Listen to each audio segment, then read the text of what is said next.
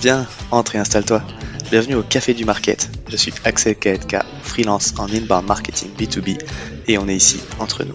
Alors prends le temps d'une petite pause et débrief avec nous les méthodes de base comme les dernières tendances marketing en compagnie des meilleurs experts du sujet. Inbound marketing, demand gen, création de contenu, branding, SEO. Tout va y passer pour que tu puisses reproduire chez toi ce qui marche le mieux pour les autres. Si le podcast te plaît, n'hésite pas à le partager à tes collègues en me taguant sur LinkedIn ou en laissant 5 étoiles sur Apple Podcast. Et maintenant, détends-toi, prends ta boisson préférée. Et surtout, si tu entends une discussion intéressante, serre-toi, c'est offert par la maison. Pour ce podcast, j'ai l'honneur d'être soutenu par ma solution de marketing automation préférée, Cepledi. Si je t'en parle, c'est parce que je l'ai utilisé à titre pro et que j'en ai été pleinement satisfait. On le sait quand on fait du marketing automation, ce qui est compliqué, c'est d'entretenir constamment des workflows de nurturing et de les mettre à jour avec de nouveaux contenus. Là où Pledzi est très fort, c'est qu'ils ont développé une campagne intelligente qui est capable de pousser automatiquement le bon contenu au bon moment à la bonne personne, en fonction de ses centres d'intérêt et du stade de maturité du lead. Qui ne gâche rien, c'est qu'ils ont une équipe au top avec un service CSM dédié qui est là pour t'aider à mener à bien ton projet. Mais assez parlé, passons à l'épisode. Bonjour à toutes et à tous et bienvenue au Café du Market. Aujourd'hui, on va parler d'un format de contenu un peu original euh, qui est souvent intéressant en termes d'engagement en haut de funnel et qui peut être aussi une vraie source de données intéressantes pour alimenter la stratégie de contenu, c'est les études de marché. Des études de marché que vous pouvez commander auprès d'organismes spécialisés comme Aberdeen, YouGov, des choses comme ça. Pour parler de ce sujet-là, je suis avec Marie L'Orphelin, qui est IMIA Field Marketer chez Binder et qui est justement en train de prévoir une campagne de diffusion pour ce type de contenu-là. Bonjour Marie. Bonjour Axel. Comment vas-tu? Euh, Très bien, je suis ravie de, de participer à ce podcast.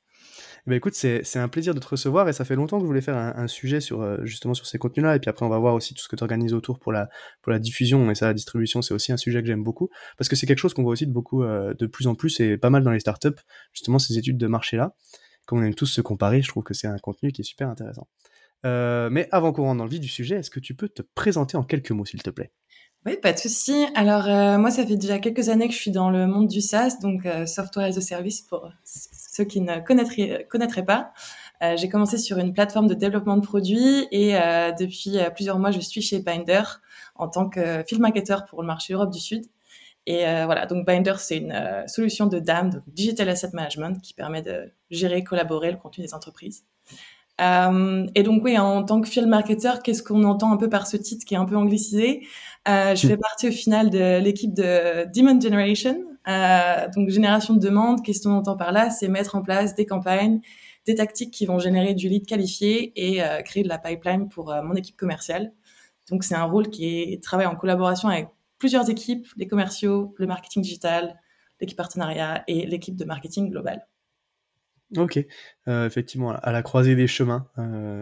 et, vu qu'on va parler de contenu, je voulais commencer justement pour te demander pourquoi est-ce que tu considères que le contenu, ça doit être en tout cas l'élément central d'une stratégie marketing? Grosse question. Euh, alors ouais, pour la stratégie de contenu, moi je vois vraiment l'idée de créer du, contenu, de créer du contenu, de partager un contenu de qualité qui est pertinent pour euh, pour mon audience, pour attirer mon audience, mais aussi la retenir. Et l'objectif, euh, qu'est-ce qu'on entend par stratégie de contenu, c'est avoir vraiment le bon contenu au bon moment, au bon endroit et à la bonne personne afin de générer un lead qualifié. Euh, parce qu'au final, ça permet d'informer, d'éduquer, de partager son expertise de positionner, son message euh, sur son marché. Et notamment dans, l'industrie du SaaS, en tout cas, le contenu, c'est vraiment un levier qui nous permet de atteindre notre audience cible tout au long du parcours client. Donc, entre, euh, quand on débute entre l'awareness, la considération, la décision, l'achat, c'est vraiment l'idée de créer différents types de contenus qui vont parler à cette audience tout au long du, parcours. Mhm. Ça, c'est la première partie, je dirais, qui est importante de, d'expliquer. Et après, sur aussi l'importance du, du, contenu aujourd'hui, c'est il y a une accélération du contenu euh, qui a été faite aussi durant la pandémie. Euh, je pense que les acheteurs euh, B2B et B2C euh, sont devenus un peu dépendants de ce contenu pour euh, se faire une idée du produit dont ils ont besoin, de se renseigner en amont avant de faire la démarche de, rentrer en contact avec un commercial. Euh, et c'est pas que moi qui le dis, il y a pas mal de rapports euh, qui le montrent, dont par exemple Demand Gen Report de ON, ON24 qui disait que 55% des acheteurs, en fait, depuis la, pandémie, euh, s'appuient davantage sur le contenu pour effectuer des recherches. Et, euh, nous, on l'a vu aussi euh, chez Binder parce qu'on a une plateforme de gestion de contenu. Nos clients ont créé euh, deux fois plus de, plus de contenu euh, sur l'année passée et on a mmh. une augmentation de 400% de, de, plus du stockage. Donc cette accélération, on la voit vraiment. Ouais. Euh, et euh, voilà, le contenu, comme je disais, voilà, parler à la bonne personne au bon endroit au bon moment. C'est vraiment l'idée aussi de se frayer un chemin sur euh, des canaux qui sont assez en encombrés euh, pour et, élaborer vraiment cette stratégie de distribution au final, parce qu'il faut bien créer le contenu, mais aussi bien le distribuer mmh. et atteindre son audience cible. et je pense que le dernier point important là-dessus, en tout cas pour moi, c'est que chez Binder, notre cible, c'est vraiment les marketeurs, les équipes de branding, les directions artistiques, euh, aussi le C-level. Et c'est une audience qui est assez sollicitée, mais qui est aussi à la recherche de beaucoup de contenu, de best practice, de savoir ce qui se passe sur le marché, comment font les autres, comment font la concurrence. Euh, c'est aussi une fonction et une industrie où les choses changent vite, donc il faut toujours être en veille sur les nouveautés, les tendances. Mmh. Donc le contenu en fait que nous on produit en tant que que qu'outil, que, on voilà, on permet de partager notre expertise en fait parce qu'on a de la donnée client. On peut aussi collaborer avec des partenaires externes pour créer du contenu euh, de qualité. Euh, voilà, je pense que ça répond un peu à ta question euh, sur l'importance de la stratégie de contenu. Carrément, bah effectivement, bon, tu as, cité tous les points que, que, que j'aime bien rappeler, et c'est vrai que tu le dis, en plus, c'est vrai que sur une cible market comme, euh, comme vous pouvez l'avoir, en plus, c'est particulièrement une audience qui aime bien s'instruire, se tenir au courant de ce qui peut être fait et tout, donc c'est vrai que le contenu, ça permet vraiment de se placer aussi comme, comme un leader d'opinion, et, euh, et, et, de pouvoir distribuer de la connaissance. Et c'est comme ça que tu vas créer de la confiance, du coup. Ouais. Pour qu'on puisse ensuite penser à toi quand on a vraiment un besoin, quoi. Euh, Exactement. Comme je dis, le marketing, euh, c'est pas du tout une science. Il euh, n'y a pas une recette parfaite. Donc, il faut toujours tester, rester en veille. donc, c'est le contenu, c'est une manière, voilà, de, de s'éduquer, de, de, renforcer son expertise aussi. Et eh ben justement, alors pour pour s'éduquer et pour pour faire notre veille, il y a, y, a, y a des choses qu'on aime bien faire, mais c'est aussi euh, du coup bah, se comparer, voir un petit peu l'état du marché, euh, ce qui est fait, euh, ce qui est fait à droite à gauche.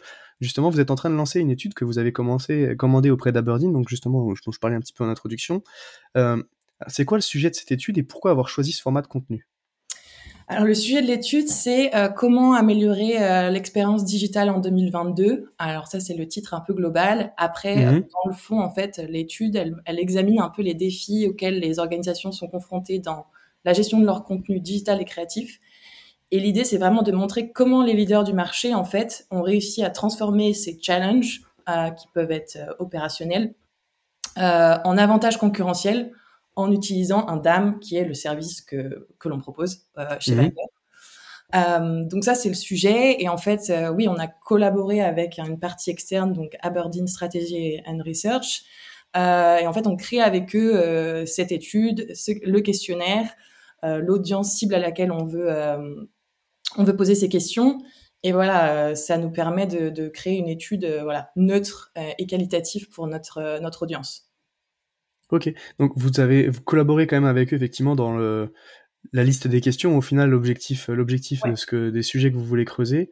Et après, du coup, c'est effectivement eux qui vont mener euh, l'étude pour que ce soit pas, bah, comme tu le dis, orienté, parce que même nous, on sait que marketeur, des fois, dans la façon de poser des questions, bah, on peut aussi biaiser les réponses, euh, orienter un petit peu tout ça. Et euh, ok, c'est intéressant. Et puis nous, ça nous permet aussi d'avoir accès à un retour euh, client, un retour utilisateur, euh, un retour d'expertise qui est pas forcément dans notre base de données euh, prospect, et, mmh. et d'avoir un vrai retour du marché que l'on peut utiliser en fait. et du coup, tu disais pour rebondir sur pourquoi ce format, Là, il y a deux axes pour moi. Donc, comme on disait, c'est un format, nous, pour la distribution qui plaît, qui va plaire et attirer parce que c'est un rapport avec des tendances, des chiffres concrets du marché.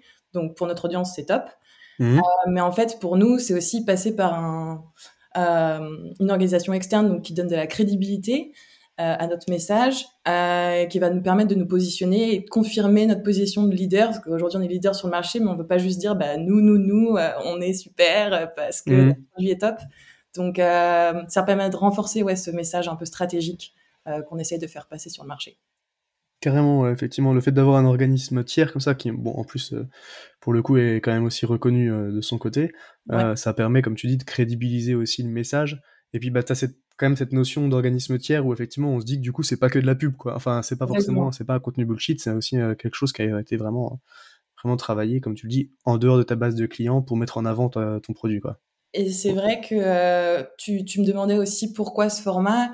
Euh, il y a peut-être aussi une dernière partie là qui est intéressante à, à ajouter. C'est je parlais avant de l'importance de maximiser le retour sur investissement de son contenu quand on le crée. Et en fait, ce type ce type de contenu qui est quand même un, gros contenu euh, avec euh, un gros e-book ou un gros livret blanc.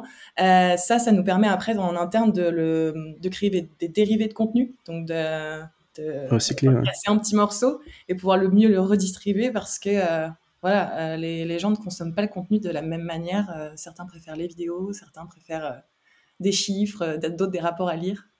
donc ça, c'est super aussi pour nous.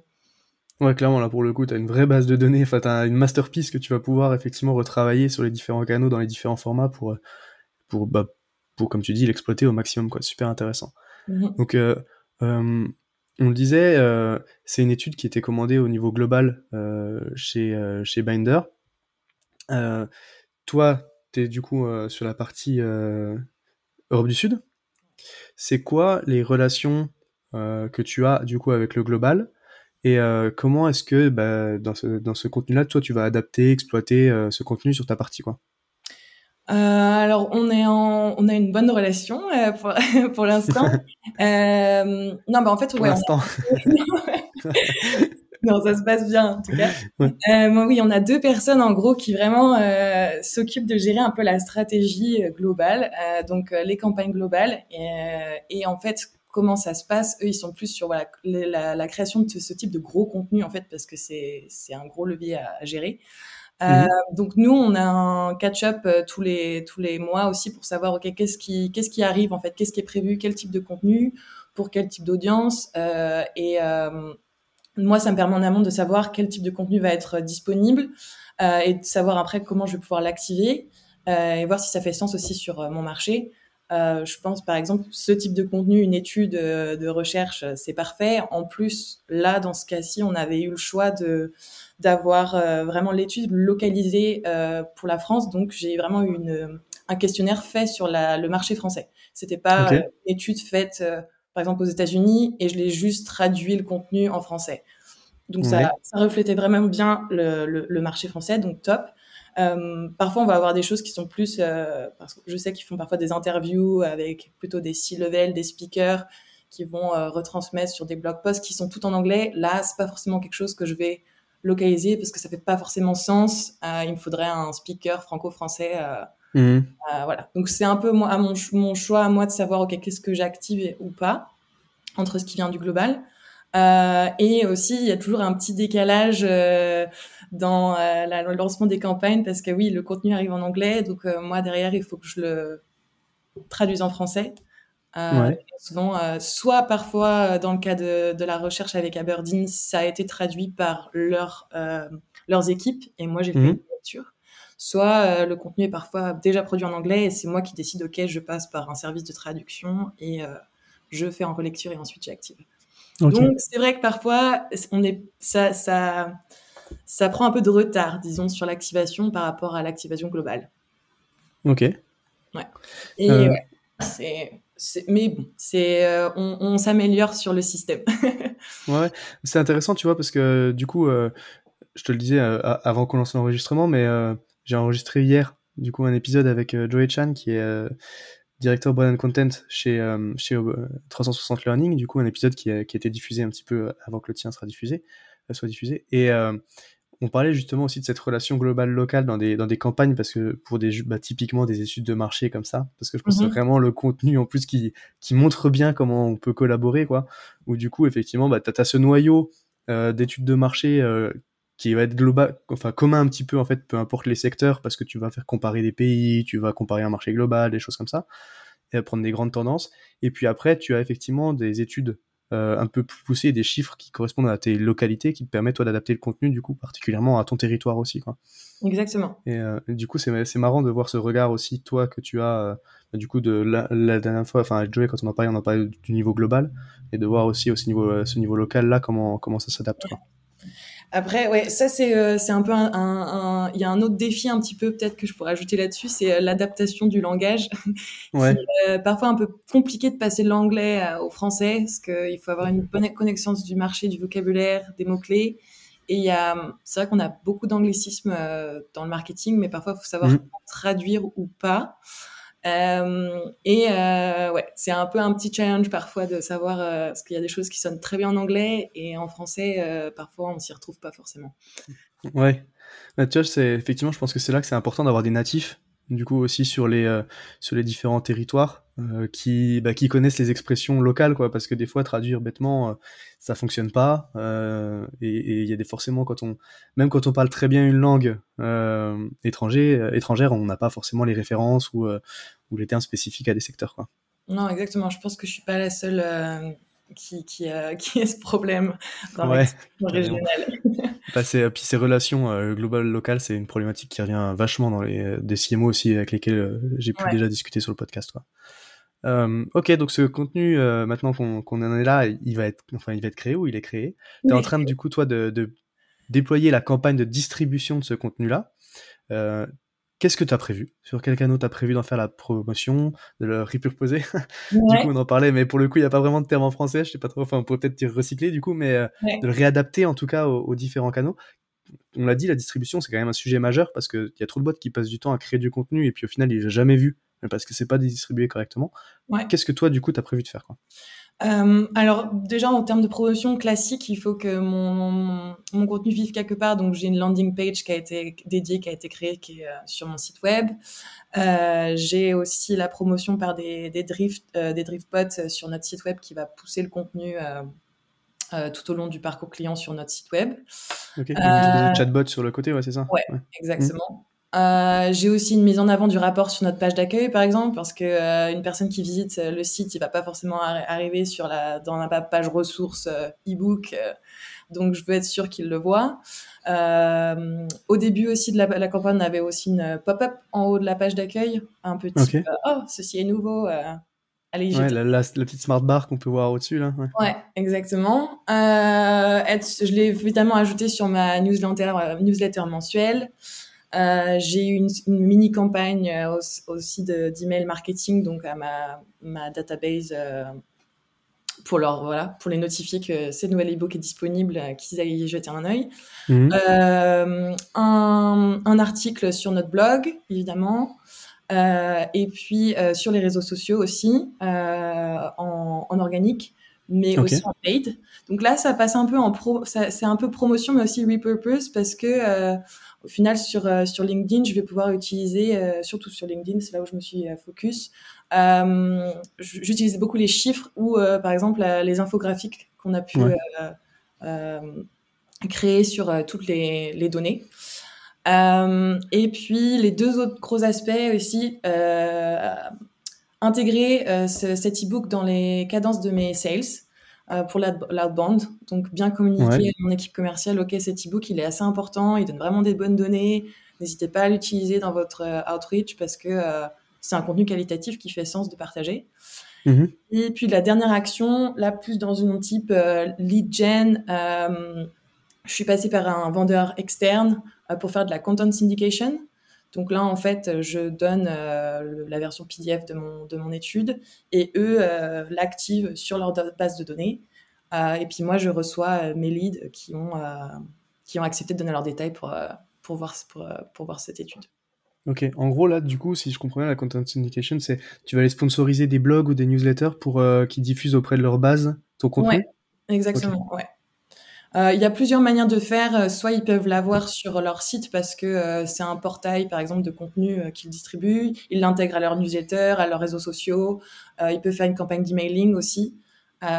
Voilà. Et là, là on, s'accorde sur, OK, je voudrais avoir euh, 100 leads euh, qualifiés euh, euh, et je vous donne cette- ce type de contenu. Et je veux 100 leads qualifiés avec cette, cette cible, ces job titles. euh, parce qu'évidemment, je ne veux pas me retrouver avec euh, un, un stagiaire euh, ou un étudiant euh, qui a... Voilà, c'est pas un lead qualifié pour moi, quoi. Donc, être bien sûr d'être en accord avec euh, son vendeur sur, sur la, la cible que l'on veut et le- les leads qu'on espère obtenir. Ok. Euh, voilà. Et en termes de, de dérivés, donc euh, ouais, de comment on repurpose euh, du coup ce type de contenu. Donc je disais créer des infographiques pour faire une promotion un peu différente, plus plus catchy avec des chiffres, mhm. les social ads et chose que j'ai pas encore faite là, mais que je vais sûrement faire pour l'année prochaine, recréer en fait ce, cette étude avec un webinaire avec un, speaker parce que euh, c'est plus interactif. Euh, on peut aussi reprendre de la data par euh, l'audience qui va être sur le, le webinaire, comparer un peu les retours d'expérience. Et puis c'est un peu c'est un peu plus dans une un peu plus d'engagement quand on s'inscrit à un webinaire avec potentiellement un chat en, live. Donc voilà, c'est aussi une bonne manière de repurpose. Ouais, carrément, je veux dire, c'est un bon contenu effectivement qui peut s'adapter à une présentation live en webinar. Et puis, comme tu dis, tu peux comparer, en plus, créer des petits sondages pour rendre l'expérience interactive et comparer, en plus, toi, avec du coup, avec les données que tu as déjà, que as déjà accumulées dans ton, dans ton rapport. Écoute, on a, on a pas mal parlé de, de bonnes pratiques et comme on est euh, au café entre nous, euh, j'en ai en profiter pour euh, gratter quelques confidences parce que le marketing c'est jamais tout rose du coup là même si tu as déjà dit qu'effectivement des fois les relations ça pouvait être ça pouvait être compliqué à gérer ou en tout cas il y avait des aspects un petit peu un petit peu sensibles rapidement toi c'est quoi tes trois plus gros challenges du moment? Euh, alors, gros challenge. Euh, comme je disais, j'ai assez récemment euh, rejoint euh, Binder et donc j'ai un peu découvert une nouvelle industrie. Euh, donc là, je suis un peu en phase de test de trouver les bons partenaires, les bons vendeurs qui vont me mettre en relation avec ma cible. Ça, ça mhm. prend beaucoup de temps et, et, de tests aussi. ce qui n'est pas forcément évident au début. Et je parlais aussi de l'importance du vocabulaire et du messaging approprié, surtout quand on a une traduction. Donc, être bien sûr de, du, vocabulaire qu'on utilise sur ces contenus. Euh, moi, ce que j'ai fait, en tout cas, mais qui a été un challenge au début, c'est ouais, regarder les keywords qui sont euh, qui sont recherchés euh, sur mon sur ma cible, euh, les événements, super clé aussi de comprendre comment les gens parlent de votre produit ou de leur challenge pour que votre contenu résonne ensuite. assister aux démos de, de, de, mes commerciaux aussi pour aussi comprendre comment les prospects parlent de leur challenge en live. Mmh. Euh, et puis garder un œil sur le contenu de sa, sa concurrence directe, indirecte, partenaire. Euh, ça m'a pas mal aidé. Euh, mais voilà, working progress pour ça. et euh, ouais, un autre point aussi, aussi un autre type de contenu euh, hyper intéressant à créer. on a aujourd'hui beaucoup de clients français qui sont qui sont très, très, très chouettes à partager. Euh, voilà, euh, créer des case studies, euh, c'est toujours un peu un défi. J'ai déjà eu ce, challenge un peu dans, dans le passé, mais ouais, on a, on a, il nous faut plus de case studies pour montrer qu'on est présent sur le marché. Et c'est vrai que c'est un process qui est toujours un peu compliqué, long, parce que c'est un peu une faveur que nos clients nous font. Ouais. Aussi à travailler en, interne avec ses CSM, ses commerciaux, savoir à quel moment prendre contact. et voilà, les convaincre que ça va leur ramener un, atout aussi de discuter avec nous là-dessus. Mais euh, ouais, c'est un peu les deux, les deux challenges du moment. Ok, ouais, effectivement, intéressant. C'est vrai que les, sujets des case studies, euh, c'est, c'est un contenu qui est tellement important. Et puis en fonction de, aussi des cibles sur lesquelles tu travailles, des fois c'est compliqué d'obtenir les accords, les autorisations pour pouvoir les diffuser, les faire et tout. Ouais, exactement. C'est euh, mais mais c'est c'est aussi chouette quand ça se passe bien. C'est un c'est assez c'est une belle récompense quand on en a un de, de finaliser. Donc, ouais. ouais. carrément, carrément.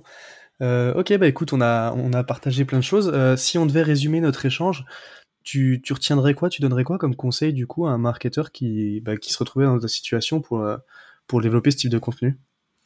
Alors, euh, je dirais bien comprendre euh, ce que ce que l'audience recherche comme type d'information et de, de chiffrer, donc être bien en phase avec les tendances pour que le contenu qu'on souhaite créer réponde en fait aux besoins de notre notre cible. Euh, savoir communiquer les résultats de, de, de, cette étude de façon à, à, intéresser votre audience. Donc, repurpose, comme je disais, le, le contenu, par exemple les infographies, pour qu'on parle vraiment à tout type de personnes. Mmh. Euh, faire bien attention à bien localiser le contenu en employant les termes parlants pour le marché. Et, euh, et puis surtout, quelque chose aussi, c'est savoir qu'est-ce que vous voulez faire de ce contenu après, en fait. Quand on commence la démarche de prendre contact avec un service externe, on pas se dire alors on va essayer de faire une étude, puis selon les résultats, ben, on verra ce qu'on en fera. Euh, je pense qu'avant de, de, commencer le projet, il faut vraiment être sûr de savoir quel type de dérivé je voudrais avoir euh, et avoir tout le planning en place pour limiter les, les délais en fait, et aussi euh, maximiser le retour sur investissement de ce contenu en fait. Ouais, ok. quand tu lances ta campagne, déjà, effectivement, tu vas lancer la création du contenu. Il faut déjà avoir anticipé ce que tu veux en faire derrière, comment tu vas l'utiliser, comment tu vas le distribuer, le, le, le recycler, le réadapter et tout. Pour être sûr d'avoir un contenu qui correspond vraiment, du coup, à, ce que tu veux en faire, au final. Exactement. Et nous, c'est vrai qu'au global, ils sont assez bons là-dessus. Quand euh, ils nous créent un, un, gros contenu comme ça, on sait quel type de dérivés vont arriver. Euh, on a déjà des templates euh, prédéfinis, euh, préfaits en utilisant notre outil Binder. Et en fait, mhm. moi, j'ai déjà en fait tous mes, mes, mes assets de créer, j'ai plus qu'à localiser et à activer en fait. Et ça minimise le délai entre le global et le local. Ok, super intéressant. Bah écoute, merci beaucoup du coup pour ton retour d'expérience, Marie, et puis toutes ces bonnes pratiques. Si jamais il y a des questions pour toi par rapport à ça, on peut te trouver où? Euh, bah, écoute, sur LinkedIn, je pense que c'est le, meilleur point de contact. Euh, si jamais il y a des questions, euh, je serais ravie de répondre, d'y répondre. Ouais, c'est vrai que je posais la question de façon ouverte, mais j'aurais pu dire est-ce qu'on peut te trouver sur LinkedIn? Parce que c'est quand même là où, effectivement, souvent les marketeurs sont, sont, les plus actifs ou disponibles en tout cas. Super. Bon, bah écoute, encore une fois, merci beaucoup. Et donc maintenant, il me reste à te souhaiter une bonne journée. Bah, merci beaucoup. Bonne journée à toi aussi. À bientôt. À tous ceux qui ont tenu jusqu'ici, déjà merci beaucoup, et j'imagine que le sujet vous a plu, donc n'hésitez pas à envoyer de bonnes ondes à notre invité. Pour ceux qui le souhaitent, le meilleur moyen de soutenir le podcast, ça reste d'en parler autour de vous et de laisser 5 étoiles sur votre plateforme d'écoute préférée. Je compte sur vous. Et dans tous les cas, je vous dis à bientôt pour un prochain rendez-vous au Café du Market.